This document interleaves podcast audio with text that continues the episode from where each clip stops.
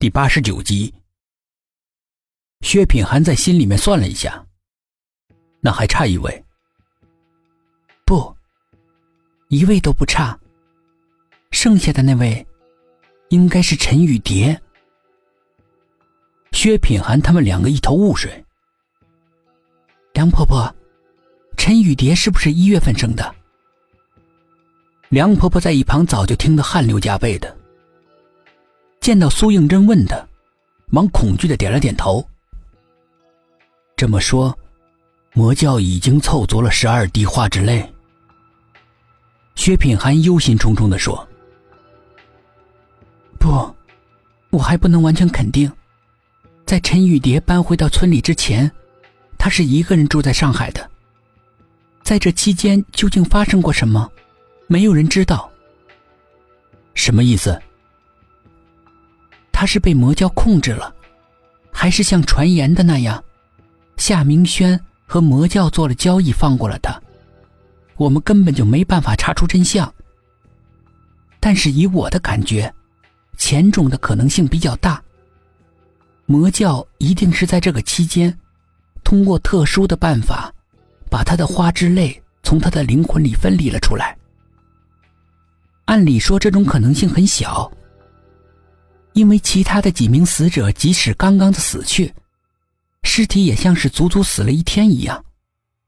是因为死了的时候灵魂被抽走了。按照常规来说，人死之后，魂魄还要在身体里待上几天，所以民间有守期的风俗。这个时候如果魂魄稳定下来，人就还魂活过来了，也就是医学上说的假死。如果飘忽不定，那么终难免一死。从案情来看，那些装着花之泪的魂魄是不能受到惊吓而死的，所以夏明轩才用种种幻象让他们死得很愉快。但是这么长时间，魔教对于陈雨蝶做了什么，谁都不清楚。不过我能猜到，他们应该成功分离了花之泪。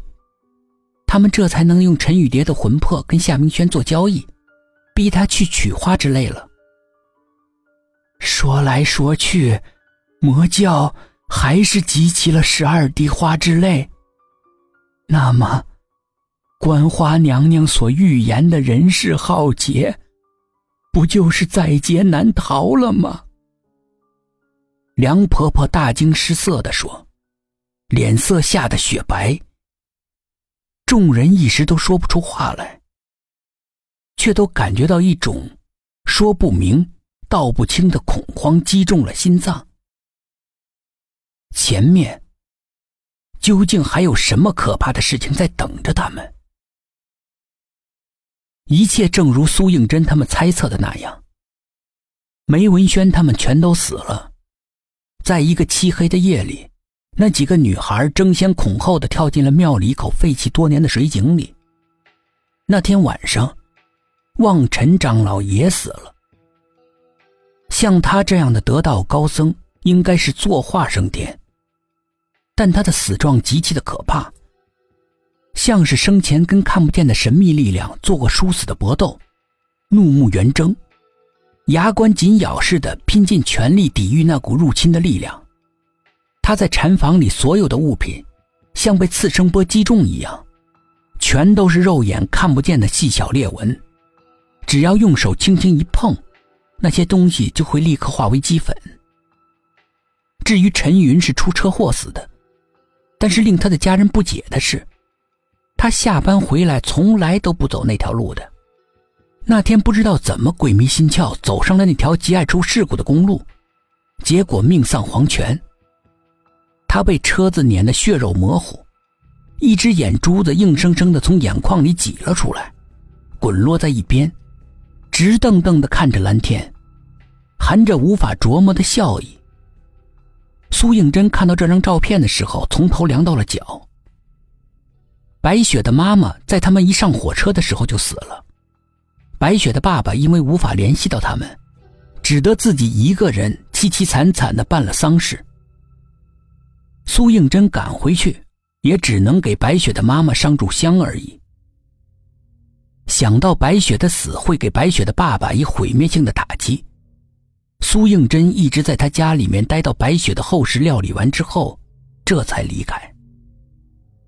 很长的一段时间，苏应真都被好友的离世搅得痛苦不堪，常常看到白雪就站在他面前，一双眼睛似怨似怒，好像在责怪他没有救他似的，弄得他神情恍惚。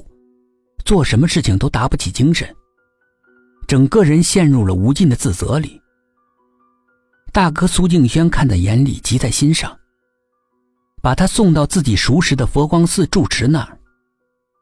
他曾为寺院捐助过巨款，自然住持对他是有求必应，单独腾出一间房来给苏应真居住。不知道是心理作用还是别的什么原因，自从住进了寺里。白雪的身影再也没有出现过。渐渐的，苏应真的心情也慢慢的稳定了下来。化蝶剧中。